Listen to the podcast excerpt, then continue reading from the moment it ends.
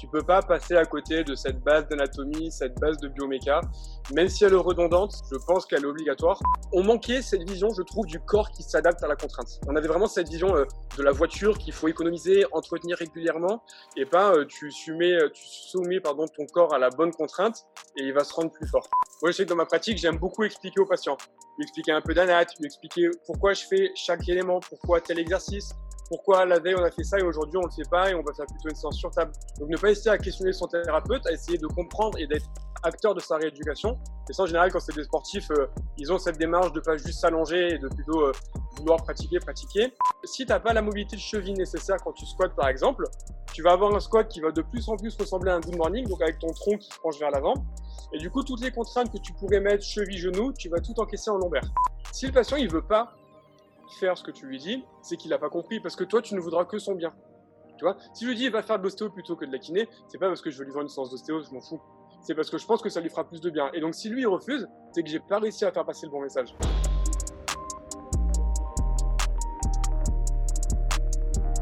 Bienvenue dans ce nouvel épisode. Avant de commencer, je voudrais remercier notre sponsor pour le podcast, Moxie Monitor. Si tu suis déjà mon travail, tu sais que le Moxie est un outil que j'utilise beaucoup pour effectuer des tests, mais aussi pendant les entraînements au quotidien. Pour ceux qui ne connaissent pas encore le Moxie Monitor, c'est un appareil qui utilise la technologie de la spectroscopie au proche infrarouge, ou NIRS en anglais, pour mesurer la saturation musculaire en oxygène et le volume sanguin en temps réel. C'est un capteur non invasif qui se place sur la peau et peut être porté pendant tout type d'entraînement ou activité sportive. Les grimpeurs le portent sur leurs avant-bras, les joueurs de hockey sur la glace, les nageurs peuvent le porter dans l'eau. Je l'ai utilisé pour tester des joueurs de rugby, des athlètes de crossfit, des athlètes de sport d'endurance et bien plus. Le Moxie te permet d'individualiser les périodes de travail et de repos, d'optimiser la charge, les répétitions et les séries, d'identifier les seuils d'entraînement en temps réel et même de corriger les mouvements en fonction de ce que les données indiquent. Tu peux également utiliser le Moxie pour déterminer le facteur énergétique limitant d'un athlète ainsi que ses zones d'entraînement individuelles. Ce processus me permet de cibler le facteur limitant de l'athlète avec précision afin d'améliorer ses performances sans ajouter du volume superflu à son programme. Tu peux afficher et collecter les données sur une montre Garmin et tu peux également coupler le Moxie avec d'autres produits de testing physiologique tels que les systèmes VO2 Master, Pnoe et Cosmed VO2. Le Moxie est un produit que j'utilise depuis de nombreux mois avec beaucoup de succès et je le recommande vivement à tout coach, chercheur ou préparateur physique qui souhaite mieux comprendre et utiliser des données physiologiques dans le cadre de la santé, du fitness ou de la performance. Utilise le bon de réduction Upside, UPSIDE pour un rabais de 5% sur moxiemonitor.com/shop. Et maintenant, le podcast. Salut Emeric, bienvenue sur le podcast, comment tu vas? Salut Sean, ça va? Écoute, merci beaucoup euh, pour cette invitation. C'est un plaisir de te recevoir. Est-ce que tu peux, euh, pour ceux qui ne te connaissent pas encore, te présenter s'il te plaît? Bien sûr. Euh, alors, je m'appelle Emeric, je suis sur Paris. Donc, moi, je suis kiné du sport et ostéopathe. Donc, je suis diplômé depuis une petite dizaine d'années maintenant. Et un grand pratiquant de CrossFit, on va dire, qui a beaucoup changé, peut-être pas ma vie, mais en tout cas, ma vision du corps et mon métier. Ok, super. Pourquoi, pourquoi kiné et ostéo euh, C'est une très bonne question. Moi, quand j'ai commencé déjà kiné, je connaissais pas trop le métier. Donc, en gros, j'ai appris euh, qu'est-ce qu'était un métier de kiné en faisant mes études. J'ai adoré, mais à la fin de mon cursus, j'ai trouvé qu'il me manquait des outils, qu'il me manquait certains éléments de la vision du corps que j'avais pas. Mmh euh, donc j'ai d'abord fait une formation en thérapie manuelle, donc c'était sur deux ans. Donc en gros, tu apprenais à manipuler, à faire craquer, etc. avec un bilan évidemment. Je trouvais ça très intéressant, mais il me manquait un toucher. Donc après, j'ai fait un an de tissulaire, où vraiment on posait nos mains, on essayait de ressentir les tissus des patients. J'ai trouvé ça génial. Et après, il me manquait les liens. Et du coup, bah, le lien en fait entre ces techniques structurelles, ces techniques tissulaires et le bilan complet, bah, c'était l'ostéo. D'ailleurs, je suis parti sur quatre ans d'ostéopathie. Euh, et maintenant, j'ai à peu près tous les outils que je voulais avoir en main pour euh, traiter mes patients. Ok, euh, bah on va partir du début. Pourquoi tu as commencé avec kiné? Qu'est-ce qui t'a attiré là-dedans? Tu as mentionné que tu connaissais pas nécessairement le, le métier avant de te lancer. alors, c'était un peu au pif. moi, j'ai mon père qui bosse dans la finance j'ai mon père qui bosse dans la finance, mais qui avait fait des études de kiné. Donc, lui, il me disait que c'était pas mal. Je voulais faire du médical, mais je voulais pas faire 10 ans d'études. J'aimais bien le côté social, etc. J'aimais bien le côté sportif. Donc, en fait, quand tu prends un peu tout ça, le premier métier qui ressort, c'est kiné. Donc, en fait, je suis parti là-dedans. La première année d'études, j'ai pas trop accroché. Donc, on faisait mmh. beaucoup d'anat, beaucoup de bioméca. Je me demandais si je m'étais pas planté. en fait, en deuxième année, quand on a commencé à intégrer les bilans, intégrer la démarche diagnostique, là, j'ai trouvé ça vraiment intéressant de me dire, OK, j'ai un patient qui a mal au dos, mais pourquoi il a mal au dos? Qu'est-ce qui a entraîné? Tu vois, un peu cette enquête, moi je me vois vraiment comme un policier quand je suis avec mes patients euh, à la recherche du coupable. Et, euh, et c'est là où vraiment je me suis dit, ok, c'est bon, tu as trouvé ta voie, c'est ça qui te fait. Est-ce que, à ton sens, avec euh, tout le cursus que tu as suivi jusqu'à jusqu'à aujourd'hui, est-ce qu'il y a, est-ce qu'il y aurait peut-être moyen d'optimiser cette formation et d'avoir peut-être plus de plus de sujets accrocheurs dans cette première année déjà, ou est-ce qu'il faut vraiment commencer avec euh, avec ces bases d'anatomie et de physiologie avant de pouvoir avancer dans cette deuxième partie, comme tu l'as mentionné? Non, c'est une bonne question, mais pour moi, malheureusement, la base, tu dois l'apprendre. Tu peux pas passer à côté de cette base d'anatomie, cette base de bioméca, même si elle est redondante. Euh, je pense qu'elle est obligatoire. Par contre, nos cours, en tout cas dans mon école, ils peuvent être améliorés. On peut sortir de ces bouquins d'anat, euh, on peut aller moins profondément sur l'anatomie non plus, tu vois. On allait vraiment apprendre chaque relief osseux, je repense au fémur, euh, aux trois insertions du droit fémoral, tu vois. Aujourd'hui, est-ce qu'elles sont vraiment si importantes que ça? Euh, je pense pas. Je pense que ça manque de pratique aussi sur les premières années. Mmh. Tu vois, j'ai appris l'os coxal, j'ai appris le fémur, le quadriceps, mais il a fallu que j'attende la fin de la première année, voire la deuxième, voire après mes études pour comprendre comment ça sert par rapport à un squat. Tu vois? Donc c'est ce côté concret qui pourrait être, être intégré beaucoup plus tôt et rendre les études de kiné beaucoup plus ludiques et intéressantes. Ouais, donc comme tu dis, avoir une intégration en fait de ce côté euh, biomécanique avec l'apprentissage de l'anatomie, parce que c'est bien sûr on, doit avoir ces bases, mais on, on, peut les apprendre ensemble aussi. On ne doit pas nécessairement apprendre toutes les parties et ensuite les remettre ensemble. On peut regarder le, le puzzle et comprendre comment chaque pièce s'imbrique. Ouais, c'est exactement ça. C'est pas faire euh, d'abord la théorie puis la pratique, mais trouver une manière de pouvoir lier les deux. Euh, je sais que moi je donne cours au STAPS aussi. Euh, et du coup, le module, c'est anatomie fonctionnelle et prévention des blessures. Mmh Donc, je vois que chez les STAPS, niveau anatomie, évidemment, c'est beaucoup moins poussé, voire peut-être pas assez que ce que moi j'ai pu voir en kiné. Et quand je leur fais les rappels anatomiques, je leur dis pas juste euh, l'épaule est une articulation qui présente à t'écrire trois structures osseuses en lien avec des ligaments. Non, c'est voilà comment bouge l'épaule, mais voilà comment le sportif va la bouger et voilà pourquoi il y a ces éléments-là qui sont intéressants. Et j'ai quand même l'impression que ça les intéresse, en tout cas de ce qu'ils me disent, un peu plus que la manière un peu didactique, dichotomique, grand A, grand 2, grand 3, etc. Ouais, tu as, un sens de, comme tu as dit, on, a mentionné une partie, mais quels autres aspects du cursus du, du kiné pourraient être améliorés Et à, contrario, quels aspects, à ton avis, étaient vraiment bien développés et, et bien abordés durant ta formation? Ouais. Alors, ce qui peut être amélioré, mais là, malheureusement, je pense que c'est valable un peu pour toutes les formations, c'est la mise à jour des connaissances. Euh, moi, j'ai appris beaucoup de choses en kiné que je n'utilise plus du tout aujourd'hui, voire à où je vais même plutôt dans le sens inverse. Moi, j'ai quand même appris en kiné que me pencher en avant, c'était mauvais pour le dos. Euh, j'ai appris des grandes théories de renforcement des abaisseurs de l'épaule qui est plus du tout au goût du jour aujourd'hui. Mmh. Je pense vraiment qu'il y a un, un, vrai travail de fond. Et ce qui est dommage, c'est que notre, notre formation a été réformée il y a quelques années. On est passé de 3 à 4 années d'études en kiné. Et malheureusement, cette année supplémentaire, ils ont rajouté c'est intéressant parce que d'un point de vue littérature scientifique, tout est en anglais. Donc, avoir des bases d'anglais, c'est intéressant. Mais après, d'un point de vue des connaissances, malheureusement, il n'y a pas eu une vraie refonte du programme. Donc ça, malheureusement, il y a tellement de choses qui pourraient être améliorées sur ces grandes connaissances. En tout cas, je te parle vraiment sur la kiné. On va appeler ça musculo-squelettique. Donc, euh, mmh. vraiment les blessures euh, rhumato-traumato.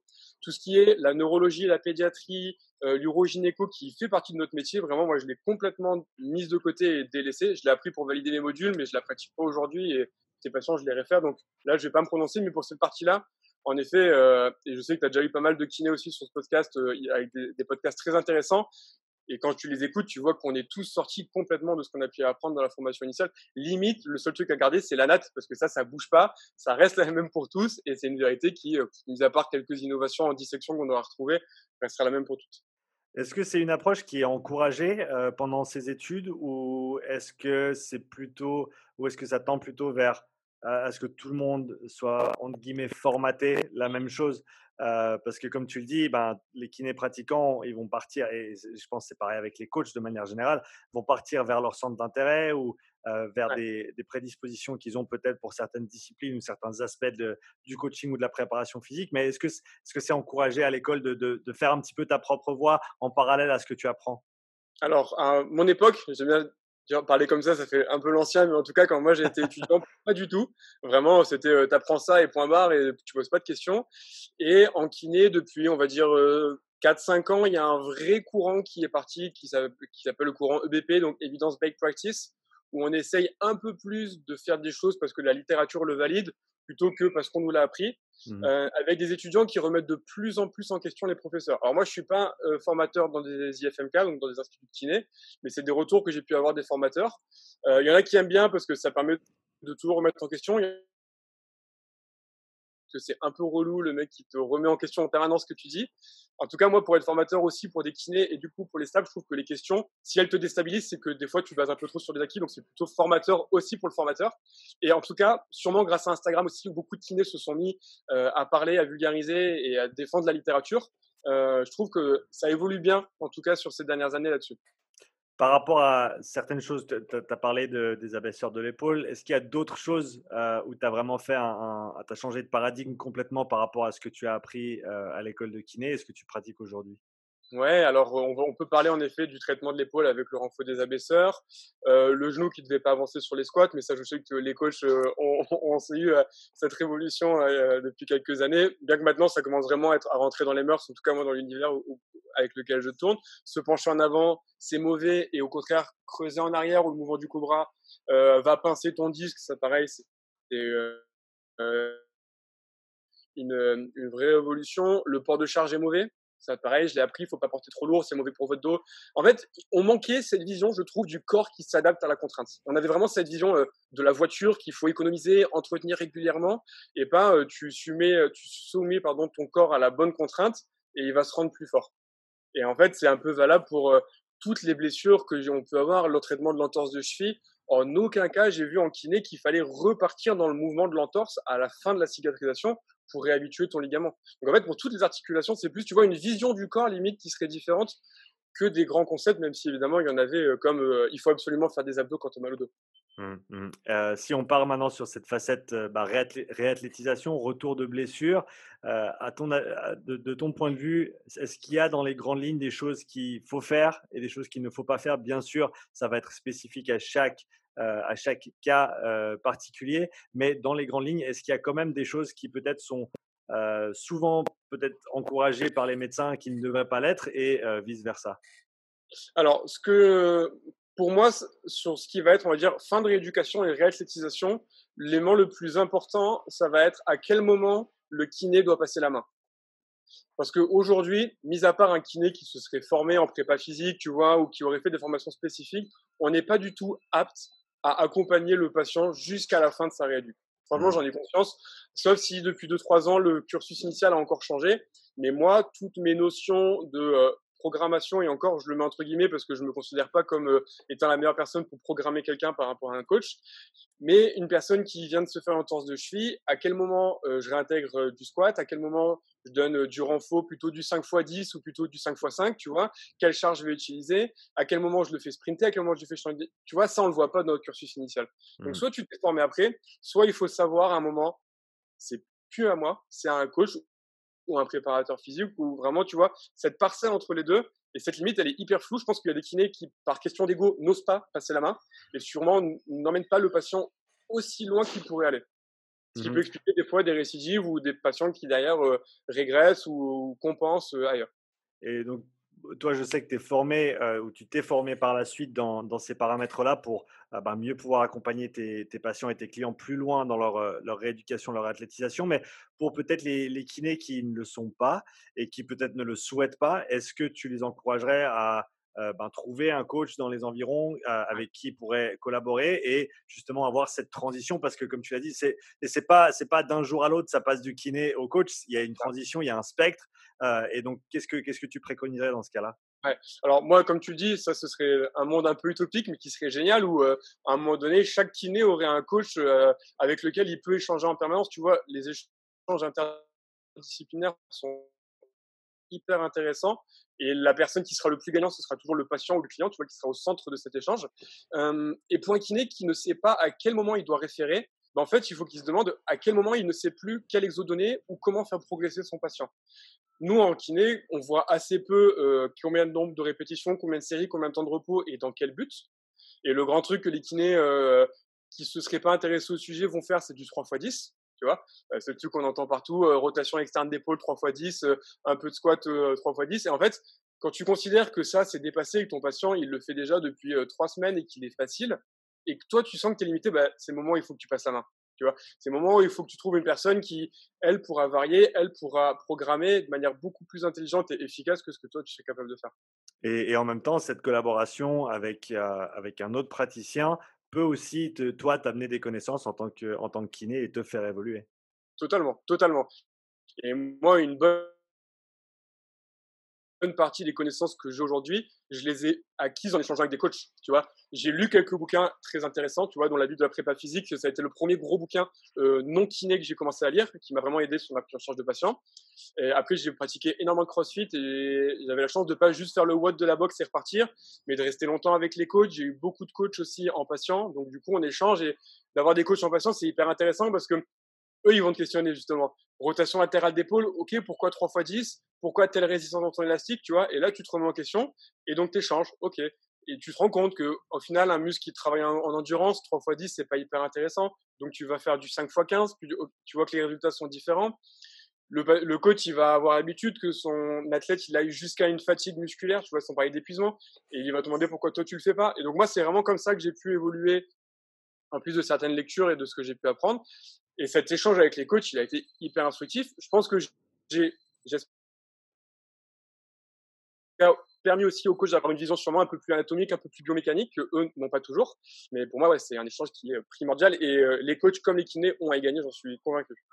Et ensuite, pour les, patients, pour quelqu'un qui serait en phase de, euh, de réathlétisation, euh, quels aurais-tu à, leur donner de manière générale? Est-ce qu'il y a des, choses à éviter et des choses au contraire à mettre en avant? Ouais, euh, bah, questionner son kiné, même si c'est relou pour le kiné, c'est hyper productif. Moi, je sais que dans ma pratique, j'aime beaucoup expliquer aux patients. Lui expliquer un peu d'anat, lui expliquer pourquoi je fais chaque élément, pourquoi tel exercice, pourquoi la veille on a fait ça et aujourd'hui on le fait pas et on va faire plutôt une séance sur table. Donc ne pas hésiter à questionner son thérapeute, à essayer de comprendre et d'être acteur de sa rééducation. Et ça, en général, quand c'est des sportifs, euh, ils ont cette démarche de pas juste s'allonger et de plutôt euh, vouloir pratiquer, pratiquer.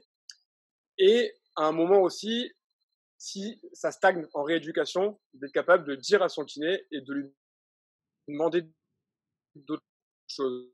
Un moment où tu vas en kiné, tu vas partir dans ton truc et ton patient, il, n'ose pas te dire que ça va pas mieux, alors il te dit, ouais, c'est vrai que peut-être que j'ai un petit peu moins mal. Non, il faut, il faut que ce soit français. Moi, je dis toujours, c'est pire, c'est mieux, c'est pareil. Et si tu as besoin de réfléchir, c'est que c'est pareil, tu vois? Il faut que si je te demande est-ce que c'est mieux, tu me le dis direct. Si c'est pas le cas, il faut qu'on tourne. Il faut qu'on trouve d'autres exos, il faut que je te redirige vers un coach, vers un podologue, vers un ostéo, etc. Mais il faut pas que ça stagne. Si au bout de 3, 4 séances, 3, 4 semaines, tu es dans la même situation que ça évolue pas, que ce soit sur ta performance, enfin, en tout cas pour la raison pour laquelle tu vois ton kiné, il faut que ça change. Et si le kiné n'est pas capable de se remettre en question ou de te proposer de nouvelles solutions, bah c'est à toi dans ce cas-là de prendre les devants, de trouver un autre spécialiste, donc soit un coach, soit un autre thérapeute, mais il faut que ça bouge. Et pour toi, en tant que kiné, si tu es dans une situation comme ça, si ton patient te dit que ben, ça va pas mieux, comment est-ce que tu discernes entre ben, je vais essayer quelque chose d'autre et je vais référer à quelqu'un d'autre?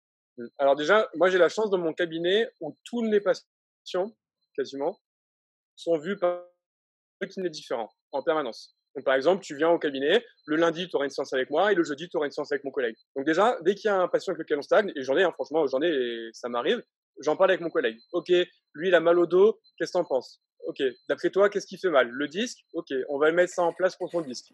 On voit que ça change rien. Au bout de 3-4 séances, on en discute. Ah, c'est peut-être pas ça. Qu'est-ce qu'on fait? Soit tous les deux, on a des nouvelles idées de diagnostic, on a, on a mis en place des nouveaux tests qui nous appellent, tu vois, cette fameuse enquête dont je te parlais. Hmm. Soit tous les deux, on est un peu dans le flou, genre, ok, on sait pas, on arrive à la limite de nos connaissances. Qu'est-ce qu'on fait? Est-ce que, un, on demande un examen complémentaire? Peut-être qu'il y a un truc qu'on n'a pas mis le doigt dessus et une IRM pourrait nous aider, une échographie euh, pourrait nous aider. Soit c'est pas le cas, et donc dans ce cas-là, vers qui on dirige Et là, après, c'est intéressant, du coup, d'où les échanges, c'est de savoir qui fait quoi.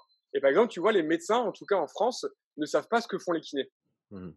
Donc, ils renvoient très peu vers le kiné. Et du coup, moi, j'ai la chance d'avoir énormément échangé avec des coachs, d'avoir des chirurgiens avec qui j'échange beaucoup. Je suis souvent allé au bloc avec des chirurgiens. Euh, je suis en train de plus en plus de travailler avec des podologues. Je suis pas encore assez calé sur ce que eux peuvent avoir à proposer. Parce que si tu sais pas ce que peut proposer l'autre, tu sais pas à quel moment tu peux rediriger. Tu vois Et au lieu de dire bon bah je sais pas quoi faire, va voir le podologue, peut-être que ça va aider. Non, c'est Là, j'ai l'impression que ton problème, il est plutôt d'ordre posturaux. Ok, va voir un podo. Je suis pas, je suis pas, je suis pas formé, ça pourrait t'aider. Ok, là, j'ai l'impression qu'il y a un truc, on n'a pas trouvé ce que c'était. Va faire une imagerie. Et si tu fais une imagerie, j'ai l'impression que c'est plutôt un tendon ou un, muscle qui aurait mal cicatrisé. Ok, fais une écho. Non, j'ai l'impression qu'il y a plutôt un conflit. Ok, va faire une IRM, tu vois. Et comme ça, ce qui devrait être le rôle du médecin, moi de base, dans ma vision, c'était le médecin qui centralise, en tout cas en France, parce que de toute façon, tu dois passer par le médecin pour avoir toutes tes ordonnances. Et mmh. le médecin redirige. Ben, moi, dans mon métier de kiné euh, accès sport, j'ai l'impression d'avoir un peu ce rôle de je prends mon patient, je fais ce que j'ai, et quand je sais pas, j'arrive à savoir qui pourrait proposer des alternatives et je redirige en fonction. Euh, tu as parlé de, l'imagerie dans le cadre de, de, problèmes que tu arrives peut-être pas à, à déceler toi-même. Quels sont les avantages et les inconvénients d'aller bah, de passer par ce procédé-là? Alors, le gros inconvénient de l'imagerie, c'est qu'il y a beaucoup d'études qui te montrent qu'on peut avoir des imageries, on va dire positives, donc qui vont nous montrer des pathologies sans que le patient n'ait de douleur. Les deux plus grosses études connues ont été faites au niveau du rachis lombaire et au niveau de l'épaule. Au rachis lombaire, ils ont pris des patients de différents âges, 20, 30, 40, etc. Et globalement, plus t'es vieux, plus t'as de l'arthrose, plus t'as dernier discal, plus t'as de moment discal, plus t'as de sténose lombaire, sans douleur. Et au niveau de l'épaule, ils ont fait des échographies. Plus t'es vieux, plus t'as de tendinite du biceps, de épineux, des conflits, de l'arthrose, des, euh, des calcifications, etc. Donc ça, c'est un peu le piège de dire, OK, t'as mal à l'épaule, donc on va te faire des ondes de choc parce qu'on a vu une calcification. Hmm. C'est pour ça que je la mets rarement en première intention. Je préfère me baser d'abord sur mes tests et euh, sur mon ressenti, sur l'histoire mouvement sur lequel il aura mal. Mais par contre, il y a des fois où je me dis peut-être que là, il y a quelque chose qui gêne, qu'on ne peut pas déceler à la, main nue et qui va m'aider. J'ai deux exemples en tête, tu vois, sur les patients récents. Mmh. Euh, il y en a un, patient que j'ai en ce moment qui vient me voir, crossfitter, douleur à l'arrière de la cuisse et au lombaire suite à une séance de deadlift. Globalement, moi, dans ma tête, c'est soit une sciatique, donc une douleur référée du nerf sciatique, on va dire, pour vulgariser, donc le nerf qui viendrait le faire mal, ce qui est tout à fait possible avec une séance de deadlift, soit son ischio-jambier. Je fais tous mes tests lombaires et sciatiques, tout est négatif. Donc je me dis, c'est quasiment sûr que c'est son ischio. En plus, il a la triade douloureuse, donc il a mal à la contraction, étirement et palpation. Du coup, je pourrais ne pas faire l'imagerie, mais l'imagerie, si c'est bien une lésion musculaire, me permettra de connaître la taille de la lésion et entre guillemets où est-ce qu'il est dans sa cicatrisation. Donc ça, c'est hyper utile. Mmh. Mmh. Un deuxième exemple, une patiente qui est opérée des ligaments croisés, elle, elle a une douleur à l'arrière du genou en fin de flexion. Et là, dans mon idée de diagnostic, toujours pareil, j'ai éliminé deux trois éléments particuliers. Moi, il me reste soit un problème méniscal, soit mes tests ne sont pas fiables, donc je ne peux pas différencier lequel des deux je vais avoir. Donc là, l'imagerie va m'aider, parce que moi, mon traitement ne sera pas le même. Si c'est un kyste popité, globalement, en kiné, tu vas avoir très peu d'action, peut-être drainer, mais ça va plutôt être la gestion de sa charge d'entraînement. Mmh Alors que si c'est méniscal, soit s'il y a une vraie lésion de son ménisque, et dans ce cas-là, je réfère au chirurgien, soit c'est, on va dire, plutôt euh, ostéopathique, genre un ménisque qui pourrait ne pas avoir le bon glissement et compagnie. Et là, j'ai toutes mes techniques manuelles qui pourront être efficaces. Mmh tu vois, donc c'est plus dans ce sens-là que de me dire, ok, lui il a mal au dos, je sais pas ce qui lui fait mal au dos, je vais faire mon imagerie pour m'aider. C'est plutôt dans ce sens-là. Et après, dernier point, pour les problèmes de dos, les imageries peuvent aider à éliminer ce qu'on appelle des red flags, donc euh, des éléments qui ne sont pas du tout pour nous, qui peuvent être des urgences, euh, ou alors des trucs où vous n'aurez pas du tout d'action. Donc, par mmh. exemple, un antilesthésie, donc une partie de mon sacrum qui va fortement plonger, euh, qui peut être une contre-indication à certains exercices, bah ça, une imagerie, moi, j'ai pas vraiment de quoi adresser, ce serait hyper intéressante. Ok, très intéressant. tu as parlé de, plusieurs fois des thérapies manuelles. Qu'est-ce que ça a apporté à ta pratique d'aller poursuivre ces, formations complémentaires? Alors, ça m'a apporté deux choses, ces formations, donc aussi bien thérapie manuelle qu'ostéo. Ça a mmh. été la vision du corps et du bilan et les techniques à proprement parler. C'est-à-dire que aujourd'hui, il y a des situations où j'ai quand même besoin de mes mains, même si je suis un pro de la kiné actif, de des exercices, j'ai quand même besoin de mes mains pour, on va pas dire remettre en place, parce qu'on sait qu'on remet rien en place, mais en tout cas pour faire bouger le patient dans, son bon, dans le bon sens. Il y a mmh. des fois, les techniques manuelles qu'on peut avoir, elles vont avoir des énormes effets efficaces sur la douleur. Euh, et il y a des fois, on va pas se mentir, le patient, il le veut. Un sportif, s'il veut que ça craque au niveau thoracique, tu pourras lui faire les meilleures séances du monde. Si tu lui as pas fait péter sa T4, il aura toujours mal. Et j'ai déjà eu le cas, hein, des collègues à moi même hein, qui le savent. Tu leur fais tout du tissulaire, tu mets les mains, tu mobilises, etc. Ils te disent ouais, ça me fait du bien. Tu prends, tu le mets sur le dos, tu sautes dessus, ça craque. Il te dit ok, c'est ça, c'est de ça dont j'avais besoin. Donc il y a aussi cette partie-là. c'est l'une des raisons aussi pour laquelle j'ai fait ostéo, parce que dans le milieu du sport, les sportifs, ils veulent ça, tu vois. Euh, après, il y a cette vision un peu faussée de j'ai mon corps qui se déplace. Donc là, après, c'est à nous, en tant que thérapeute, de se battre pour remettre les bonnes pensées dans l'esprit des gens, pour éviter que ça se chronicise, on pourra en reparler. Et ça, c'est le premier point. Et après, le deuxième point le plus qui est extrêmement intéressant, c'est cette vision euh, diagnostique, tu vois, cette fameuse euh, euh inspection policière, on va dire. Mmh et cette vision en lien du corps. Ça, c'est plus l'ostéopathie qui me l'a apporté. comment un pied peut entraîner un problème lombaire ou un, lombaire entraîner un problème de pied. Et ce diagnostic différentiel, tu vois, que je t'ai un petit peu teasé avec mon patient qui a mal au genou ou qui a mal dans la cuisse, c'est j'ai tous ces éléments-là qui peuvent me faire mal au dos. Maintenant, j'en ai 10, je vais les éliminer un par un. Test neuro négatif, j'en ai éliminé un. Test articulaire négatif, j'en ai éliminé deux, etc. Et tu tries, tu tries, tu tries. Et cette recherche, cette enquête, ça, ça m'a vraiment, vraiment aidé. Dans le Donc, autant pour le, le, bilan. Vas-y, vas-y. Je t'ai perdu sur la fin de. Je t'ai perdu sur la fin de autant, sur le bilan. pour le bilan que pour le traitement, en tout cas, ça m'a aidé. Ok, super. Euh, toujours dans le cadre de ces thérapies manuelles, est-ce que, à ton sens, il y a certaines techniques qui sont euh, sous-cotées et d'autres qui, qui, sont sur-cotées Ou est-ce qu'à ton avis, euh, elles ont vraiment toute leur place à part égale dans ta pratique? Alors, si elles sont dans ma pratique, c'est qu'elles ont toutes le même niveau. Par contre, dans ma pratique, je n'ai gardé qu'une partie de ce que j'ai appris. Euh, par rapport à l'ostéopathie, parce que la thérapie manuelle, c'est un peu compliqué, c'est une sorte d'un peu de super kiné, donc c'est un peu compliqué. On va partir sur l'ostéopathie. Mmh. Il y a vraiment tout un champ de l'ostéopathie que j'ai volontairement un petit peu abandonné. Euh, parce qu'avec le temps, j'avais de plus en plus de mal à y croire euh, on va quand même très loin en ostéopathie. D'accord? Donc là, vraiment, ça n'engage qu'à moi. Pas que ce que font les ostéopathes, c'est faux, mais en tout cas, c'est plus ma vision aujourd'hui. Mais placer ma main, par exemple, au niveau du crâne et venir ressentir au niveau certains mouvements du cerveau pour traiter une cervicale, c'est plus ma vision du corps humain aujourd'hui. Et si la cervicale fait mal, j'aurais du mal à penser que ce soit ça la cause. Donc, j'aurais tendance à dire, oui, ces techniques sont peut-être un petit peu surcotées parce que je, n'y crois plus. Et pourtant, on me les enseignait, et les profs qui les pratiquent, qui croient. Il y a des, super ostéopathes qui ont des très bons résultats, et tant mieux. Mais c'est plus, c'est plus ma sensibilité de thérapeute aujourd'hui, tu vois, d'aller aussi loin dans le, dans le ressenti. Mmh. Et du coup, je les considère un peu surcotés. Sous-côté ou je pense pas. Je pense pas que les techniques qu'on fait pas assez. Quand j'ai commencé ma formation en ostéo, euh, et en tant que jeune kiné, je me disais, il faut absolument que j'apprenne la technique qui va permettre de faire du bien je pense qu'en fait, euh, une technique surcotée pour un patient sera sous-cotée pour un autre. Et des fois, un patient, euh, il voudra absolument que tu le manipules et tu pourras lui faire le meilleur exercice de renforcement. Ça lui fera. Il fait craquer, même un truc très léger, il va avoir mal pendant 4 jours. Donc en fait, c'est plus patient dépendant, à mon avis, que thérapeute dépendant. Et le bon thérapeute, c'est celui qui maîtrise toutes les techniques et qui arrive à s'adapter au patient. Mais ça, ça me paraît compliqué. Euh, donc, bah, en parlant de ça, c'est une bonne transition. Comment est-ce que tu trouves un bon équilibre entre ces deux grandes facettes de ta pratique, kiné, ostéo? Euh, Comment est-ce que tu équilibres un petit peu les deux? Alors, elle est assez difficile à équilibrer euh, parce que la frontière entre les deux professions est assez floue surtout d'un point de vue des techniques. Je t'avoue que quand, quand, ça craque, globalement, je sais que c'est de l'ostéo. Mmh euh, mais il y a plein de techniques où il y a plein de fois au cabinet, je ne sais pas ce que je fais. Enfin, je sais ce que je fais, mais je ne sais pas si je fais de la kiné ou si je fais de l'ostéopathie. Là où je différencie le plus les deux métiers, ça va plutôt être dans la vision du corps humain et le, la vision en chaîne et la part du renforcement musculaire. Euh, un patient qui vient me voir pour une séance d'ostéo, je ne vais pas passer énormément de temps sur du renforcement musculaire. Et si je pense tu je lui dis, on va se revoir en kiné, tu vois, pour faire cette partie renfo. Et ça m'est déjà arrivé des fois d'avoir des patients en ostéo, et à la fin de l'interrogatoire, je leur dis, je veux bien vous faire une séance d'ostéo, mais je pense qu'aujourd'hui, vous avez besoin de séance de kiné, et je peux vous faire une, première séance de kiné, et en général, ils étaient assez ouverts.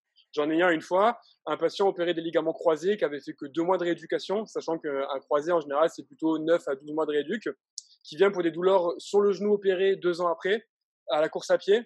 Je le dis globalement, vous faire une séance d'ostéo, mais là, tu n'as même pas 50% de ton volume musculaire gauche-droite. ça me paraît assez logique que tu aies mal au genou. Donc là, je lui ai dit, on fait de la kiné, tu es content, on a fait du renfort, tu vois. Mmh. Donc c'est plus sur cette démarche-là et cette vision un peu plus holistique de l'ostéopathie, un peu plus en chaîne.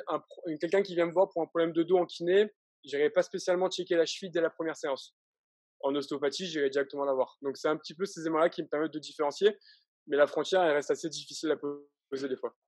Est-ce que as, ça t'est déjà arrivé d'avoir des, patients qui étaient réticents à tes conseils euh, quand, quand, il en est de passer de l'un à l'autre ou de l'autre à l'un? Pas énormément. Euh, pas énormément. Et je pense que l'une des raisons à ça, c'est que je fais énormément attention à mon discours et je me suis beaucoup renseigné aussi sur les mots à utiliser avec le patient. Mmh. J'ai la chance, en tout cas, je trouve, d'avoir des patients qui sont toujours très réceptifs à ce que je leur dis. Après, je me suis, j'ai fait aussi une formation en PNL euh, qui m'a aussi beaucoup aidé à communiquer avec les patients. Ça, c'est une vision de la kiné, par exemple, c'est vrai qu'on n'en a pas parlé, qui n'est absolument pas abordée. Et en fait, j'ai commencé à m'intéresser à la PNL et au discours aux patients quand j'ai commencé à prescrire plus d'exercices à mes patients et que mes patients ne faisaient pas mes exos. Et là, je me suis dit, je leur dis qu'il faut faire les exos, ils font pas leurs exos, il y a un problème. J'arrive pas à faire passer le bon message. Et donc je fais très attention à ce que je dis, euh, aussi parce que j'ai vu pendant mon mémoire d'ostéo que les mots qu'on utilise avec nos patients peuvent avoir un vrai effet nocebo. Donc c'est le deuxième point qui me fait dire euh, fais gaffe à ce que tu dis et va pas dire que tu as un bassin décalé et que tu as un disque inflammé parce que là ton patient tu vas le rendre chronique directement. Donc ces deux aspects-là font que je fais très attention, j'écoute quel type de vocabulaire il va utiliser, je regarde est-ce que donc quand je l'écoute, c'est un mec qui est plutôt un gros bourrin qui veut de la performance. Est-ce que c'est plutôt une femme un peu sensible qui veut plutôt du confort et du bien-être, tu vois? Et en fait, en fonction de ça, j'arrive à formuler de la bonne manière pour que le patient comprenne. Parce que si le patient il veut pas faire ce que tu lui dis, c'est qu'il n'a pas compris. Parce que toi, tu ne voudras que son bien. Tu vois? Si je lui dis va faire de l'ostéo plutôt que de la kiné, c'est pas parce que je veux lui vendre une séance d'ostéo, je m'en fous. C'est parce que je pense que ça lui fera plus de bien. Et donc, si lui il refuse, c'est que j'ai pas réussi à faire passer le bon message. S'il comprenait, s'il était dans ma tête, il accepterait, il voit qu'il aurait tous les bénéfices à en tirer. Donc, une fois de plus, un thérapeute qui n'a pas l'adhésion de son patient, c'est rarement la faute du patient, c'est plutôt la faute du thérapeute. Et donc, tu as parlé de PNL. Par rapport à si tu penses aux, années que tu as pratiquées sans avoir ces compétences et ces connaissances-là, euh, quelles étaient tes plus grosses erreurs en termes de vocabulaire, de mots utilisés et de façon de parler à tes patients? Euh, les principales erreurs, c'est penser que ce qui vaut pour moi vaut pour tout le monde. Donc moi, euh, je suis très sportif, j'adore le CrossFit et compagnie. Si tu veux me faire quelque chose, il faut que tu me parles CrossFit, il faut que tu me dises que je vais faire un plus 10 kg PR en back squat ou que je vais augmenter mon temps sur un frame. Là, je vais faire ce que tu veux, tu vois? Euh, et donc ça, j'avais tendance à utiliser cette fameuse carotte avec tous mes patients. Et en fait, ils n'en ont rien à faire. Ce qu'ils veulent, c'est plus avoir mal, tu vois? Mmh. Ça, c'était le premier point. Deuxième point, trop vouloir expliquer. Tu vois, moi, j'adore comprendre, une fois de plus. J'adore qu'on m'explique l'anatomie, j'adore comprendre pourquoi j'ai mal, etc. J'ai été beaucoup blessé. Je pense que c'est une vraie chance en tant que thérapeute. Euh, et j'ai adoré comprendre pourquoi je m'étais blessé, pourquoi j'avais mal, pourquoi je guérissais pas, etc. Mais tout le monde ne veut pas comprendre. Il y a des patients, ils veulent juste aller mieux et ils en ont rien à faire. Et plus tu vas leur expliquer, plus ils vont devenir réticents parce que tu les embrouilles, ils ont peur des mots que tu utilises, ils veulent pas savoir si c'est un tendon, un ligament. une fois de plus, je voulais appliquer à moi-même, à mes, à mes, les recettes qui ne marchaient pas avec mes patients. Mmh. Donc ça, c'était le deuxième point. Et, et troisième point, après, mais ça c'est un peu plus fin, c'est essayer de comprendre les canaux de communication. Mais là, ça va bien un peu plus. C'est il y a des gens qui sont visuels, il y a des gens qui sont auditifs, il y a des gens qui sont plutôt kinesthésiques. Et donc essayer de parler le même langage. Donc ça c'est difficile. J'ai encore du mal aujourd'hui à le mettre concrètement en pratique, mais essayer de parler le même langage, ça aide vachement aussi à mieux faire intégrer ton patient. Ouais, et, donc maintenant, par exemple, est-ce que tu peux mettre deux, trois exemples concrets de, de façon de tourner une phrase ou de mots utilisés pour euh, faire passer un certain message à tes patients? Ouais. Alors déjà, à la fin de mon interrogatoire, qui est déjà très très long, euh, parce que je ne coupe plus mon patient. Premier élément, interrogatoire, ne pas interrompre son patient. Je crois qu'un kiné coupe la parole du patient au bout de 11 secondes, si je dis pas de bêtises. C'est hyper rapide. C'est-à-dire que maintenant, je le laisse parler. Après, pendant l'interrogatoire, le langage langage non verbal. Donc, ça va être de montrer à mon patient que j'écoute ce qu'il me dit. Je le regarde dans les yeux. Je fais des petites reformulations. Je confirme. Tu vois, il voit que je suis avec lui. Je suis pas sur mon téléphone. Je suis pas en train de m'ennuyer. Je suis pas en train de boire mon café. Je suis à 100% avec lui. Et ça, ça dure pas mal de temps. Normalement, c'est à peu près un quart d'heure. Moi, je peux vite y passer 20, 25 minutes. Tu vois, la mmh. première séance pourrait durer une heure.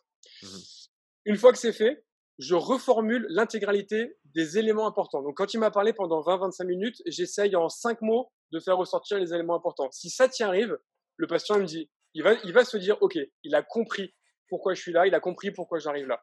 Tout de suite, tu l'as convaincu, il sait que tu es avec lui, il sait que tu n'as pas pensé à ta liste de courses. Tu vois, là, tu l'as fait adhérer à ton, à ton, à ton traitement. Ensuite, je lui demande, chose que je faisais pas, OK, maintenant, d'après toi, pourquoi tu as mal au dos et qu'est-ce qui va te faire aller mieux? Et ça, c'est hyper intéressant parce que je le faisais jamais. Et t'as les patients, ils vont te dire, ils en savent rien. Ok, nickel. Et t'as les patients, ils te sortent des trucs de ouf. Du genre, euh, tu vois, des gens comme toi et moi qui te diraient, mon dos il est foutu, euh, je vais plus jamais pouvoir faire de sport de ma vie, ou alors euh, il me faut absolument des massages. Quand toi tu sais qu'il a juste besoin de faire du renfort de sa chaîne post, bah en fait tu sais que tu vas devoir déjà déprogrammer ça avant de lui proposer son renfort.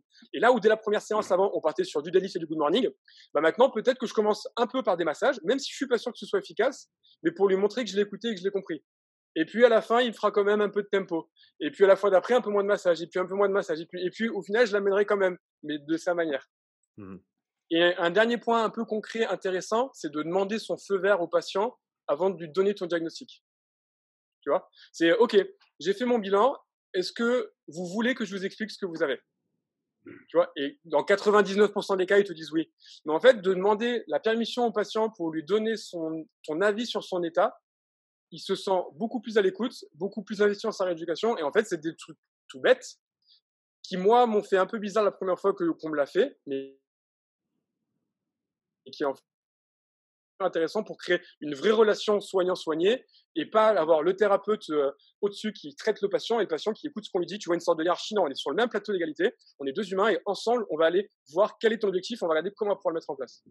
Ouais, j'ai eu pas mal de chance. Je me, je me, retrouvais dans tes propos par rapport à, tu parlais de l'interrogatoire ou de la première rencontre avec le, euh, le, patient pour toi, le client pour, pour nous les coachs euh, ou l'athlète. Et, et c'est vraiment cette idée de, d'avoir, et, j'ai eu de la chance tôt dans, euh, dans ma carrière d'avoir des gens qui m'ont, qui m'ont orienté dans, euh, cet aspect-là des choses, de, de, vraiment en fait faire en sorte que cette première interaction forme une base très très solide pour la suite des interactions qui vont se passer parce qu'on on le sait. Enfin, après, pour, pour toi, ça dépend peut-être, ça va dépendre de la nature du problème. Euh, ils vont certainement pas devoir te voir chaque semaine pendant des années. mais dans, dans, le cas de quelqu'un qui commence, un, qui, veut se remettre en forme ou qui a des objectifs de performance, etc., en termes de on va dire plus, plus côté fitness de manière générale, euh, ça va nécessiter des semaines et des semaines et des mois et des mois de travail et que ce soit avec le coach ou pas, des années en continu parce qu'on sait que ça s'arrête jamais, il y a a jamais vraiment de fin et il faut vraiment établir cette communication au départ, il faut montrer que tu as entendu, il faut, comme tu l'as dit, reformuler et, simplement réexpliquer avec tes propres mots ce que eux t'ont dit pour que, comme tu l'as dit, ils comprennent ce que, que tu es là avec eux et, et une chose que tu as dit aussi, c'est leur demander qu'est-ce qu'eux ils pensent devoir faire parce qu'en général, ça te donne des fois, comme tu l'as dit, des, réponses un peu bizarres, mais souvent, ce que j'ai trouvé, c'est des, pistes de travail qui sont concrètes et c'est des choses qui, si la personne le sait déjà, vont être beaucoup plus faciles à mettre en place que si toi, tu essayes d'imposer quelque chose qui va peut-être, à, ce moment-là dans le temps, à l'encontre de leur philosophie ou de leur façon de voir les choses. Ouais, c'est exactement ça. Et le mieux, on, t'a formé, ou en tout cas, tu as été accompagné à ça. Tu vas me dire si tu l'as ressenti, mais en fait, c'est quelque chose qu'aujourd'hui, j'applique même dans ma vie en général. Quand je rencontre des gens pour les premières fois, bah, je sais que si vraiment ça m'intéresse ce me dit, bah, je vais faire en fait tout ça, tu vois. Je vais reformuler, je vais l'écouter, je vais poser mon téléphone, je vais regarder dans les yeux, je vais être à fond avec cette personne-là. Et l'échange ne sera que plus intéressant tu vois, retenir le prénom de la personne, c'est des trucs tout con, mais en fait, ça crée une vraie relation, ça crée un vrai lien. Et moi, quand le patient, la séance d'après, j'ai beaucoup de jeunes, donc je les tutoie beaucoup. Salut Tom, comment ça va? Ça a été après la dernière séance, on a fait ça, ça et ça, et que tu devais faire ça le week-end dernier, etc. Ça n'a rien à voir. Mmh. Non, exactement, ça, ça fait une grande différence. Est-ce que tu peux nous parler un petit peu des, des blessures que toi tu as eues? Euh, dans ta vie. Tu as dit que tu en as eu pas mal. Donc, Alors, euh j'espère que tu as le temps. Alors, et, peut-être pour, pour euh, rester dans le cadre de la conversation, donc les blessures que tu as eues, et ensuite, bah, peut-être là où les approches que tu as suivies et qui, que peut-être tu ferais différemment aujourd'hui par rapport à ce que tu sais maintenant. Alors, pour faire très rapide, je me suis quand même fait les deux entorses, entorses des deux chevilles, un, un syndrome rotulien, une hernie discale avec trois infiltrations, je me bloque tout le temps les cervicales dès que je fais des handstands. Je me suis luxé les deux clavicules et les deux épaules. J'ai été une épaule opérée et l'os qu'on m'a greffé s'est pété. Et je me suis fait entorse des deux poignets. je l'ai fait rapide, mais comme ça, tu vois que de bas en haut, il y a quand même un paquet de trucs. Ouais, c'est clair, c'est clair. Et, donc, quelles approches tu as suivies pendant ou à, cause de ces blessures, après ces blessures? Est-ce que tu, est-ce qu'il y, en a certaines que tu aborderais différemment aujourd'hui? Ouais, complètement. Alors, les premières blessures, c'est quand je faisais du rugby. Donc, j'ai fait 8 ans de rugby quand j'étais plus jeune. Donc, j'étais assez jeune et c'était les blessures qui se remettent tout seul. J'ai jamais trop fait de kiné, quoi. Comme je te disais, quand j'ai commencé kiné, je connaissais pas trop. Mmh. Donc, c'est des trucs qui se guérissaient un peu tout seul. Bah, ça, déjà, pour moi, c'est une erreur. même une entorse de cheville qui se remet bien, faire un check, tu as toujours, en fait, des compensations qui se mettent en place. Je suis persuadé euh, j'ai des faiblesses musculaires qui sont installées aujourd'hui au niveau de ma cheville, au niveau de mes genoux, qui n'auraient pas été les mêmes si j'avais fait un peu d'enforcement spécifique juste avant, enfin juste après, pardon, mes blessures. Mmh mes deux plus grosses blessures, en tout cas, euh, ça a été quand même mon hernie discale lombaire et ma luxation d'épaule.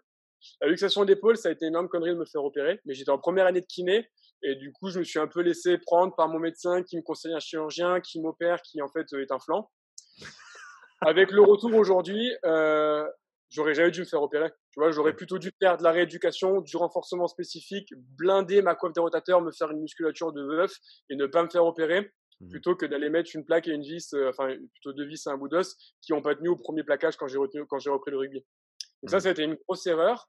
Et euh, moi, traitement du dos, ça a duré plus d'un an et une fois plus, là j'étais jeune diplômé et j'avais peu de connaissances sur le traitement des hernies discales et sur le fonctionnement de la douleur. Et en fait, je me suis chronicisé tout seul à vouloir bien faire. C'est-à-dire que globalement, j'avais mal quand je me penchais en avant et j'étais bien debout et quand j'étais en arrière, donc avec le mouvement type un peu cobra. Et euh, donc j'ai complètement arrêté de m'asseoir pendant vraiment une période, genre je mangeais debout, je faisais tout debout. Et donc en fait, je me suis rendu moi-même douloureux lombalgique chronique en allant trop loin dans l'extrême en voulant bien faire, tu vois. Et avec le recul, j'aurais sûrement réintégré beaucoup plus rapidement des exercices de flexion vers l'avant. Euh, et avec le recul, j'aurais aussi traité mon problème de dos beaucoup plus tôt parce que, euh, évidemment, j'ai laissé traîner. Comme tout bon crossfitter, je me suis entraîné à fond, à fond, à fond. Et je me suis fait traiter au niveau du dos que quand je pouvais plus soulever une barre. Donc ça, c'est le cas de beaucoup de sportifs, évidemment. J'ai le cas avec mes coureurs qui ne viennent te voir que quand ils peuvent plus courir. Enfin, tout le monde est un peu comme ça. Mais euh, ouais, c'est ce côté-là euh, qui aujourd'hui serait différent à mon avis. Euh, pour, pour cet aspect de, bah, on va dire, de, je ne sais pas si c'est le bon terme, la kinésiophobie, donc d'avoir peur d'un certain mouvement et donc tu ne le fais pas et donc bah, du coup ça va euh, peut-être pas en soi aggraver les choses, mais ça va en tout cas pas aider les choses du fait qu'il faut euh, réintroduire du mouvement. donc dans, dans, le cas de ton dos par exemple, comment est-ce que tu es revenu après cette longue période sans avoir fait de la flexion et comment est-ce que tu l'as réintroduite à ce moment-là, étant donné que, et j'imagine, ça a été plus dur de le faire après une longue période sans l'avoir fait que si tu l'avais fait à petite dose, mais euh, plus, plus, plus, plus tôt dans le temps. Alors, ce qui est intéressant, c'est que tu as utilisé le mot kinésiophobie, qui est euh, quasiment le terme exact, donc le peur du, la peur du mouvement. Mais moi, en fait, j'en avais pas peur. Mmh. C'est plutôt que j'ai voulu vraiment bien faire et ne plus le faire. Et euh, là, tu vois, une fois plus avec mon thérapeute qui était vraiment compétent, mais on a eu une période de plateau et on aurait pu le reprendre avant. Mais le jour où il m'a dit fais de la flexion, je l'ai fait de la flexion. Tu vois, je me mmh. suis pas dit non, non, non, euh, je vais me blesser, je vais me blesser. Mais on a trop tardé avant de la réintégrer, je pense. Et on aurait pu la réintégrer beaucoup plus tôt. Et le jour où j'ai commencé à la réintégrer, le jour même ou peut-être le lendemain, j'ai commencé à avoir une amélioration. Et après, bah, comme pour euh, n'importe quel mouvement que tu réintègres, tu réintègres en augmentant doucement la force une flexion au niveau lombaire, en fait, tu commences à allonger sur le dos et tu ramènes les jambes vers toi. Ou juste, en gros, tu fais bouger le dos, mais il n'y a aucune, aucune force. Et après, tu viens en position assise, te penches en avant. Et puis après, en position debout, tu penches en avant. Et puis après, tu finis sur du Jefferson curl, donc dos rond. Tu descends tout en bas avec un poids et tu remontes. Et, euh, et ça, ça a pu être réintégré au moment où j'ai aussi repris le squat, le deadlift, où j'ai commencé à charger mes barres et compagnie. Une fois que tu parles là-dedans, tu vois que tu commences à sortir du tunnel. Tu es toujours dans le tunnel, mais tu vois la lumière, tu vois. Tu vois qu'à chaque séance, tu en fais un peu plus. Tu vois que tu n'es pas plus douloureux. Et une fois que tu as appris ça, mais voilà. Alors que la vraie kinésiophobie, c'est les patients, tu as beau leur dire que c'est pas grave, ils osent plus, ils vont ramasser leur stylo, ils sont dos droit, ils font les lacets, ils sont dos droit, ils font tout en chevalier savant, tu vois, par rapport au dos. Donc, euh, et eux, ils ont vraiment, ils sont flippés. Donc ça, et ça, c'est beaucoup plus compliqué à désamorcer parce que mmh. faut leur expliquer, tu leur expliques, mais ils ont quand même mal et du coup, ils ont peur de cette douleur parce que la douleur, elle est, elle a un vrai côté anxiogène pour beaucoup de personnes. Donc, tu as tout un processus de d'échange, de déprogrammation de la douleur qui est hyper longue, mais est aussi très intéressante. Ouais, donc dans le cadre de ces, de ces douleurs chroniques, c'est bah, une situation que j'ai vécue pendant, pendant plus, plus d'une année et demie avec, avec mon dos, après m'être blessé et n'ayant pas. Euh, je travaillais trop, j'en faisais trop et j'ai juste pas pris le temps euh, de, de, de, prendre soin de moi et de me remettre sur pied. Euh, ça va beaucoup mieux ces quelques derniers mois et bah, simplement j'en fais, j'en fais plus, mais plus intelligemment et aussi je dors plus, ce qui aide. j'ai, j'ai vu d'ailleurs, petite parenthèse, je voyais sur mon Instagram aujourd'hui, c'était, et je ne sais pas si c'est une étude récente ou pas, quelqu'un qui faisait une revue d'études qui regardait les, la, relation entre le manque de sommeil et le, mal de dos ou le potentiel de, de, douleur au dos. Et, il semblait y avoir en tout cas un lien qui était, qui était assez fort. Et, et je peux le dire d'expérience, je sais que si je dors pas, ou si je suis trop stressé et ou parce que ça va ensemble, euh, bah, j'ai plus mal au dos. Euh, dans, ce contexte-là, donc tu reviens de blessure, euh, bah, parlons du dos par exemple, dans quelle mesure est-ce qu'il faut complètement éviter les douleurs par, rapport à l'entraînement? On, fait une, surcharge progressive qui, part de très très bas, comme tu l'as mentionné, tu pars sur le dos et tu, tu, ramènes tes jambes. Donc comment est-ce que tu décides si les douleurs ou les sensations que tu as, c'est euh, nécessaire, c'est trop ou, c'est pas assez? Alors là, euh, j'utilise trois critères principalement. Et en fait, ces critères, je les utilise aujourd'hui chez quasiment tous mes patients et quasiment toutes les blessures. Mmh c'est un peu ma guideline sur euh, le volume d'exercice, l'amplitude d'exercice, la charge d'exercice. Je me base vraiment sur ça. Et c'est pour ça que j'ai souvent pas besoin d'imagerie d'ailleurs pour savoir quel tissu fait mal, parce que justement, je vais me baser sur ça pour savoir plutôt est-ce que le tissu répond bien. Mmh. Globalement, la douleur. Alors, on part évidemment d'un truc qui est pas hyper inflammatoire. Hein, donc, c'est pas je me suis blessé la veille sur un back squat ou je me viens ouais. temps que Mais tu vois, comme toi et moi, on a des douleurs qui traînent depuis plusieurs mois, avec sûrement plusieurs qui peut expliquer la douleur. Qu'est-ce que je peux faire ou pas? Déjà, il faut que pendant un exercice, donc on va prendre un mal de dos et du back squat, euh, il faut que la douleur elle soit tolérable. Donc un patient qui dit que je fais un squat, j'ai mal à 8 sur 10, pour moi non. Déjà le squat, il, il faut trouver une alternative, un exercice plus facile. Ensuite, euh, il ne faut pas que la douleur augmente à fur et à mesure des répétitions. Donc, un patient qui me dit, vrai que quand je fais mes squats, j'ai mal à 2 sur 10. Ok, faisons une dizaine. Comment tu te sens? Pire, mieux, pareil. Tu vois, comme je te disais tout à l'heure. C'est soit mieux, soit pareil, on continue. Si c'est pire, faut pas que ça dépasse de manière assez subjective 4-5. Mmh. Sur l'échelle de 0 à 10, 0 pas de douleur et 10 le pire truc imaginable. Après, évidemment, ça va dépendre du patient. Des fois, je, c'est des patients, je tolère du 6. Des fois, j'ai des patients, je tolère du 2-3 parce que je sais qu'ils répondent pas. Mais tu vois, il faut que tu arrives à te fixer une limite et mmh. tu dises à ne pas dépasser. Je veux que mon patient, la douleur, elle est bien fortement diminuée une à deux heures après l'effort et que le lendemain matin au réveil, il soit dans le même cas que s'il n'avait pas fait la séance. Mmh. Ok? Donc, un autre exemple concret, euh, une douleur au à la course à pied, tu vas courir 5 bornes, tu as mal à partir du troisième kilomètre, mais de 3 à 5, la douleur n'augmente pas et elle est à 3 sur 10, parfait. Par contre, le lendemain matin, les premiers points réveil, tu as mal, c'est mort. En fait, c'était trop. Tu vois? Et moi, c'est ce qui m'a manqué quand je me suis fait mal au dos, c'était que le matin au réveil, c'était la cata. Et après, quand j'allais m'entraîner, bah, en fait, ça me faisait du bien parce que j'étais à chaud. Et limite, à la fin de mon entraînement, j'avais plus aucune douleur. Et c'est pour ça qu'en fait, moi, je me suis entraîné pendant des mois et des mois avec cette douleur parce que j'étais sur un truc qui était encore un peu inflammatoire. Et du coup, le inflammatoire, quand tu es à chaud, quand tu bouges, ça te fait du bien. Mmh Sauf que quand tu es à froid, deux heures après ou le lendemain matin au réveil, donc le matin au réveil, c'est là où tu es le plus à froid, et c'est là où tu sens un peu les pots cassés. Donc en fait, c'est comme ça que tu peux te, doser et que savoir un peu où tu en es au rééduc.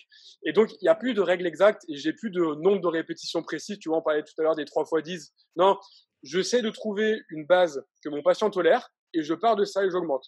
Course à pied, c'est le plus pratique parce que c'est très linéaire. Donc, je peux dire, tu as fait 4 km, bah, fais-en 5 ou tu as couru 20 minutes, bah, va en courir 24.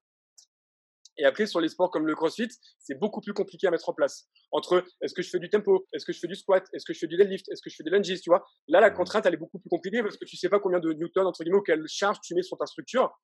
Donc, c'est à toi de t'habituer, de regarder, OK, là, le squat, c'est pas passé, mais je sens qu'il peut bouger. Bon, bah, je vais partir sur des fentes. Sûrement qu'il y aura moins de rétroversion de bassin en bas du squat grâce aux fentes, donc il sera sûrement moins sensible. Et tu essaies comme ça de tourner. Le but du jeu, c'est, comme tu l'as dit, c'est quand même de faire bouger, de mettre du mouvement.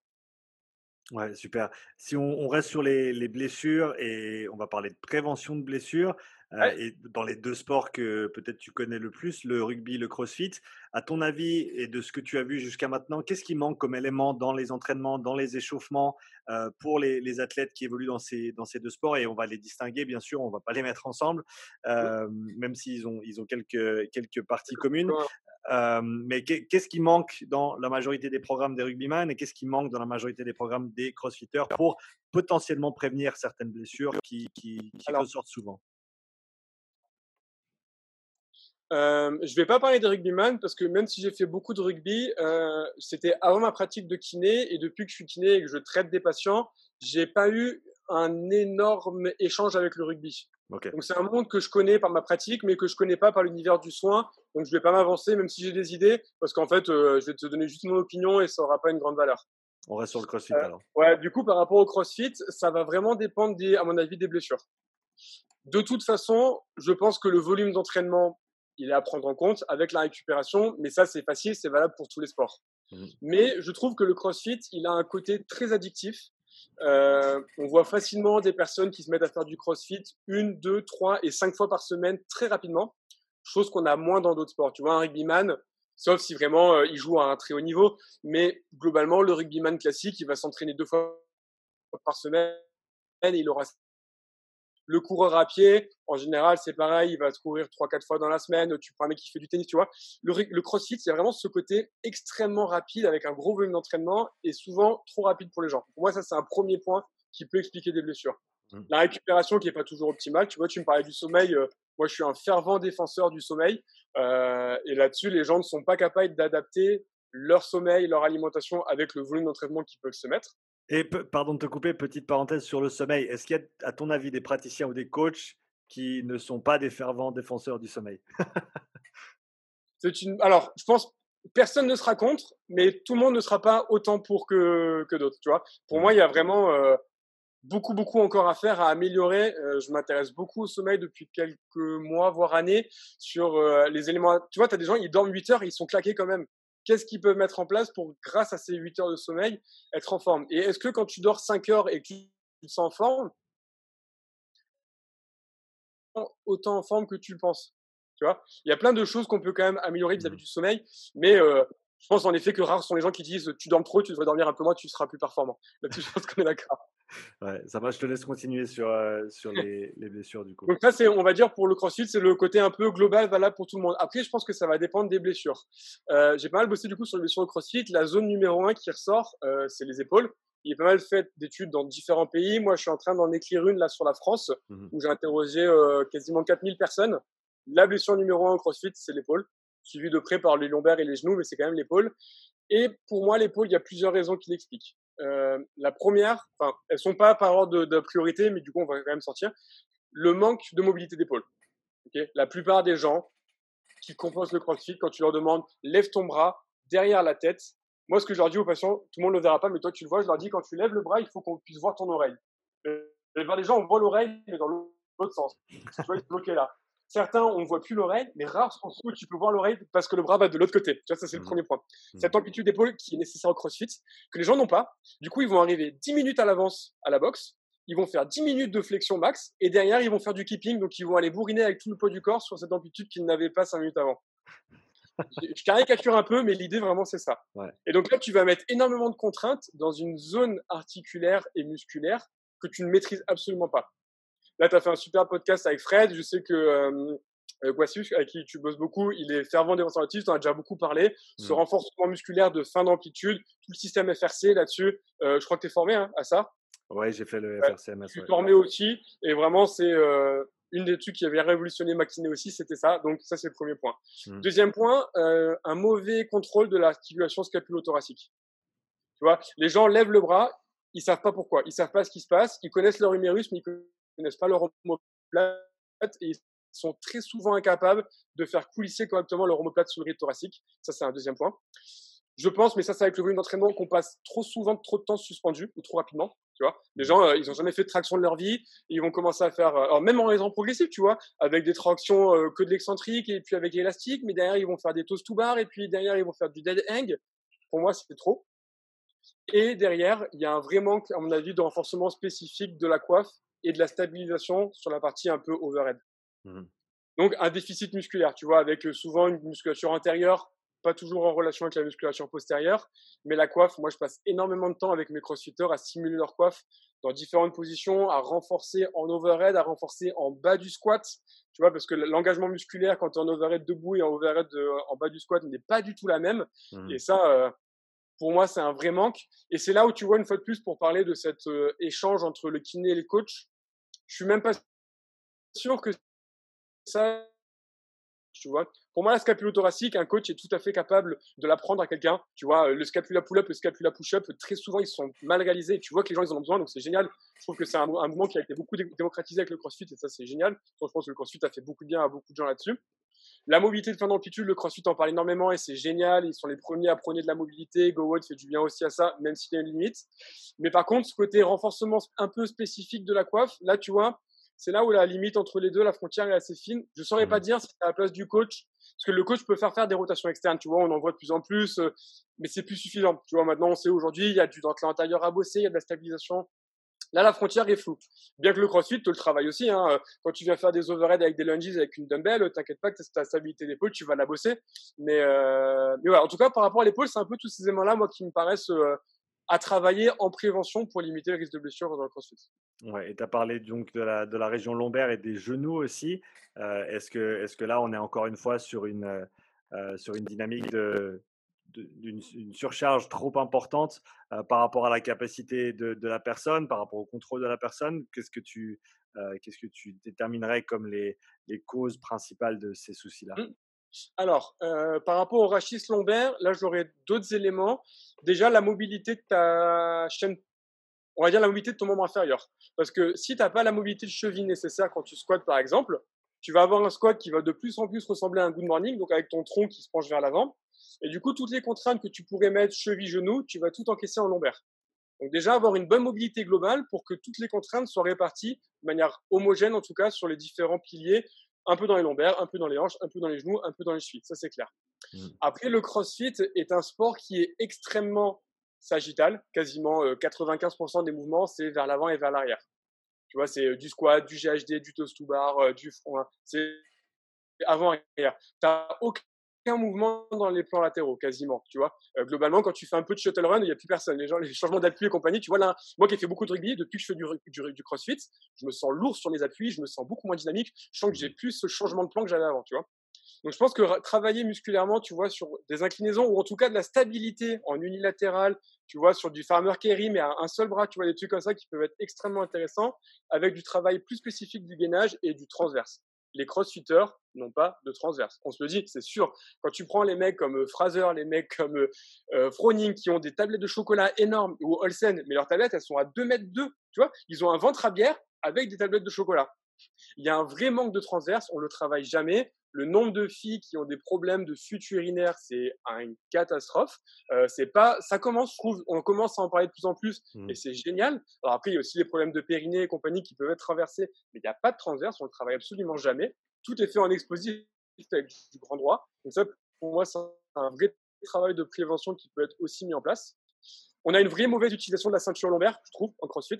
Euh, la plupart des gens euh, utilisent leur ceinture juste pour avoir un maintien passif, sans vraiment comprendre à quoi ça sert. Juste, la ceinture va m'aider à me tenir et puis je vois ce qui se passe. Ils comprennent pas ce côté euh, caisson antérieur, venir mettre une pression, stabiliser son tronc, mmh. qui du coup aussi, je pense, euh, peut aider au niveau du, euh, du rachis, même si au final, après, c'est dans quelle mesure le matériel peut être intelligent. On peut en parler pour les genouillères, on peut en parler pour les protèges poignets. Tu vois la limite à quel moment il faut l'utiliser voilà, globalement, tu vois, c'est un peu ces éléments que je mettrais en place euh, par rapport au rachis lombaire d'un point de vue prévention des blessures. c'est un peu ces activations-là. Mmh. Et, évidemment, on parle pas de problème technique. Hein. Évidemment, euh, si tu as un déliv de rond, la probabilité de te faire mal, même si le débat du déliv de rond euh, est, en cours en ce moment, je pense est plus élevée. le, débat est toujours au bout du jour. Pour, pour ce qui est du travail sur le transverse dont tu, dont tu as parlé, est-ce que tu as des exercices phares que tu recommandes de manière générale que qui, à ton avis, tous les crossfitters devraient le faire ou, quelque chose comme ça? Alors, le premier exercice, ça va être déjà de savoir l'engager son transverse. Et en fait, tout devrait passer par là. Et moi, je passe des heures avec le patient allongé sur la table, le doigt sur la zone où je sens le mieux le transverse qui s'active, lui faire prendre conscience de ça. Et une fois qu'il maîtrise la contraction, la faire tenir. Parce que chez un crossfitter, lui faire faire juste un peu de transverse allongé sur la table, les genoux pliés, c'est pas du tout transférable à son activité. Tu vois, il n'y a pas d'intérêt. Donc, dans un premier temps, est capable de le conscientiser, de le ressentir, et derrière, le transférer sur ses activités de force. D'accord mmh. Parce que euh, autant quand tu fais un 1RM back squat, tu peux te dire, allez, essaie d'activer ton transverse. Autant quand tu fais euh, des WOD, des benchmarks, tu vois, des trucs comme ça, ou 30 clean jerk for time et compagnie, tu peux pas quand tu as le cardio à 2000, que tu es éclaté, te dire active ton transverse, active ton transverse. Donc en fait, ce qu'il faut, c'est plutôt, de par ta préparation, de par ta préhab, avoir suffisamment activé, stimulé ton transverse pour que tu n'aies plus besoin d'y penser pendant ta pratique quand tu es à 2000 et que tu es plutôt en train de regarder le chrono et cracher sur ta barre. Tu vois? Euh, donc en fait, ça va être au début au calme, à plat, concentré, j'active. Derrière, je transfère sur des activités un peu faciles, genre du dead bug, des trucs un peu, tu vois, des exercices de gainage dynamiques, mais qui restent encore assez euh, faciles pour un crossfitter lambda. Et derrière, transférer cette activation du gainage sur du position, euh, sur de la zéro, sur de la charge lourde et sur de la gym, tu vois? Combien euh, ont une perte complète de leur fermeture du caisson intérieur sans activation de leur gainage lorsqu'ils font les tractions et sont complètement creusés sur du strict? Tu vois, je te parle pas du mouvement du balancier, du butterfly qui peut se disputer, mais en strict, ils sont incapables de tirer tout en verrouillant ici, en ayant cette activation au niveau du raciste. Donc mmh. derrière, c'est savoir transférer là-dessus. Mais pour les crossfitters, ouais, c'est hyper intéressant. Super intéressant, comme tu l'as dit. tu as mentionné tes formateurs en STAPS. Quels sont les, éléments fondamentaux que toi, tu essayes de transmettre aux étudiants? Alors, ça a coupé euh, après formateur en STAPS, excuse-moi. Pas de souci, je relance. Donc, en tant que formateur, quels sont les, éléments principaux que tu essaies de transmettre aux étudiants? Alors, moi, le nom de mon module, c'est Anatomie fonctionnelle et prévention des blessures plus ça va et plus j'essaie de gratter des heures avec, le, avec les, euh, les STAPS pour pouvoir reprendre un peu d'anat parce que vraiment je trouve qu'il y en a besoin et que c'est primordial dans le métier. Mmh euh, donc maintenant j'ai un peu plus d'heures donc j'ai pu majorer un peu mon temps sur l'anatomie fonctionnelle. Donc l'anatomie fonctionnelle, c'est euh, ce qu'on a vu ensemble, ce que j'explique en début de podcast. Hein, c'est pas juste une virus présente à décrire quatre côtés, dont un plus gros que l'autre, mais voir derrière comment c'est intéressant dans la pratique sportive. Et prévention des blessures, moi ce que j'adore, une définition que j'utilise beaucoup dans la blessure, c'est appliquer plus de contraintes à un tissu que ce qu'il est capable d'encaisser. Et une fois que tu as compris ça, tu comprends que tu as un tissu au milieu, les contraintes et sa capacité. Donc les contraintes, c'est qu'est-ce que tu lui fais faire? Et donc, c'est d'expliquer au staff la différence de contraintes entre du statique, du dynamique, de l'excentrique, de la plio, et sa capacité à en encaisser. Ça va dépendre du tissu. Un ligament, un tendon, un nerf, un os n'auront pas les mêmes critères d'évolution. Et prendre son patient dans son ensemble, comme on a vu ensemble son, son, sommeil, son alimentation, mais aussi tous les autres éléments qui vont être sûrement un peu plus psychosociaux, mais qui vont jouer sur euh, sa récupération. Et dernier point, euh, quand on parle les contraintes qu'on applique au tissu, c'est pas que les contraintes mécaniques, comme je expliqué, euh, concentriques, extatiques, la charge, mais c'est tout ce qui va avec. Globalement, le, le terme euh, que j'utilise beaucoup, c'est le load, donc la charge. En fait, la charge, c'est plus que ça. Ça va être, est-ce que l'on patient, euh, ça charge sur le jour même, sur la semaine, mais sur le mois ça va être comment est l'univers du patient quand il, euh, du client pardon du sportif quand il s'entraîne. Est-ce qu'il est motivé à le faire? Est-ce qu'il y a une bonne ambiance? Est-ce que c'est un exercice qui est plaisant pour lui? Tu vois tous ces éléments là mmh. j'ai l'impression et en écoutant beaucoup de podcasts aussi euh, dont certains des tiens ou qui sont très intéressants où tu c'est tout ce qui va avec. Et donc c'est un peu là expliquer un petit peu tout cet univers tous les éléments à prendre en clé euh, tous les éléments clés à prendre en compte pour que lorsqu'ils donnent des éléments euh, à leurs clients, bah, ils aient bien tous les tenants et tous les aboutissants pour que la blessure n'arrive pas. Et pas juste se dire, bah, c'est bizarre, j'ai donné du squat en tempo, Emmerich m'a dit que c'était moins contraignant que du squat explosif, et pourtant il s'est fait mal. Ouais, mais peut-être qu'il n'y avait pas tous les autres paramètres. Mmh. ouais, super intéressant. Euh, j'ai une dernière question pour toi aujourd'hui. quel est le ou les, quels sont, quel est le sujet ou quels sont les sujets qui te passionnent à l'heure actuelle et que tu es en train de creuser pour toi-même? Le sommeil, euh, comme je te disais, euh, tout ce qu'on pourrait mettre en place pour optimiser euh, les conditions dans lesquelles tu te couches, ce que tu veux peux boire, ce que tu peux manger avant, la caféine évidemment, les limites, le système nerveux, tout ça c'est hyper intéressant, j'aime beaucoup. Et après, bah, cette dernière partie dont je viens de parler, le fameux load, la quantité de charge, mmh sortir un peu de ce côté juste le tonnage, tu vois, ça, ça dingue des gens qui pour réfléchir en tonnage euh, ok, euh, globalement, je vais faire 8 kilos. Euh, non, ça veut rien dire, tu vois. Ça dépend de beaucoup trop de paramètres. Et donc, essayer de mieux comprendre comment programmer, entre guillemets, bien qu'une fois de plus, je sais bien que je suis pas coach. Et en fait, plus ça va, moins je me forme en kiné et plus je me forme dans cet univers du coaching. Tu vois. je voulais faire une formation Exos, je sais pas si tu connais. Ouais. Je trouvais extrêmement intéressante, mais malheureusement qui avait été annulée à cause du Covid. Hmm. mais tu vois, c'est vraiment dans cet univers-là que j'aime partir parce qu'en fait, avec mes patients sportifs, je dis pas que je connais tout à la kiné, mais à un moment, euh, un tendon, il va cicatriser en temps de temps, un ligament, il va cicatriser en temps de temps. À moi de mettre en place les bons paramètres pour faciliter. Et au final, bah, je trouve que ce qui va me permettre de faire ça, c'est de trouver le bon dosage précis. Donc en fait, pour moi, aujourd'hui, être un meilleur thérapeute, c'est d'être beaucoup plus précis dans ce que je peux donner à mon patient à faire. Et un peu moins dans, comme tu me parlais de la fameuse euh, technique sur-côté ou sous-côté, mais plutôt, vu que c'est quand même des sportifs, euh, ce dosage-là. Ouais, donc pour que tout le monde se rappelle bien de, euh, de cette fin qui est importante, il y a du travail à faire à la maison. C'est n'est pas juste aller s'asseoir sur la table ou aller se coucher sur la table et attendre que les choses se passent. Euh, pour terminer, euh, où est-ce qu'on peut te retrouver sur les, sur les réseaux sociaux pour ceux qui euh, souhaiteraient suivre ton travail d'un peu plus près? Alors moi, ce serait sur Instagram et sur YouTube. Donc j'ai une chaîne qui s'appelle M ton kiné, donc où je vulgarise pas mal aussi bien la partie kiné que la partie sport, tu vois, qui du coup euh, trouve une, une, frontière assez limite avec euh, pas mal de body painting, tu vois, je te parlais d'anatomie. Je trouve que euh, mettre ça en place, beaucoup mieux visualiser les insertions musculaires, le mouvement du muscle, le mouvement des os, des articulations pendant que ça bouge, c'est hyper intéressant. Donc ça, j'essaie de vraiment vulgariser ça, démocratiser ça sur Instagram, même ton kiné, et sur YouTube aussi, de manière beaucoup plus compréhensible, parce que le format d'une minute est quand même un petit peu court. Ouais, c'est clair. Donc pour ceux qui sont intéressés, les liens sont dans la description du podcast. Donc allez suivre euh, sur Instagram et sur YouTube. Emric, merci encore d'avoir participé aujourd'hui. C'était un plaisir de te recevoir. Bah, merci pour ton invitation. Et puis, euh, je tiens à dire que c'est un honneur parce que franchement, quand je vois les, noms qui sont passés avant moi et depuis le temps que j'écoute ton podcast, euh, merci beaucoup de ton invitation. Je trouve ça hyper cool. Bah écoute, c'est un grand plaisir. Merci à toi et merci d'écouter et de partager ça avec tout le monde. Et je te souhaite à tout bientôt. À bientôt.